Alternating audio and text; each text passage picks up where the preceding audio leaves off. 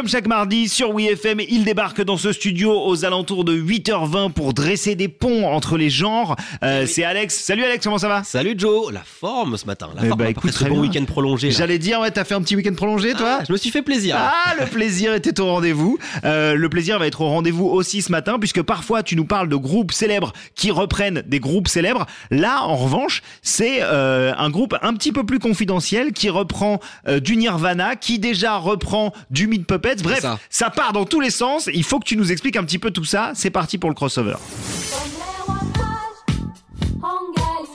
Le crossover d'Alex. Et ce matin sur WeFM, on va se rappeler de bons souvenirs. On va se faire un comeback en 1984, année pendant laquelle le groupe de l'Arizona, Meat Puppets, écrivait Plateau.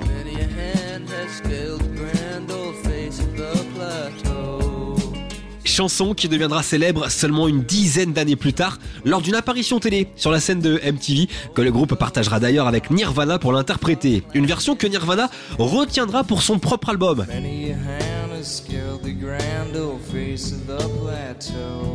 De l'autre côté des États-Unis, à Las Vegas, le hip-hop prend de plus en plus de place au sein de la culture musicale et voit naître le groupe Murderous Click, un collectif qui fera ses débuts en 96 avec un album intitulé Madness and Evil Ways, un opus de 11 titres avec une petite surprise sur la piste 4, ouais, nommée Ichin Triga Finger.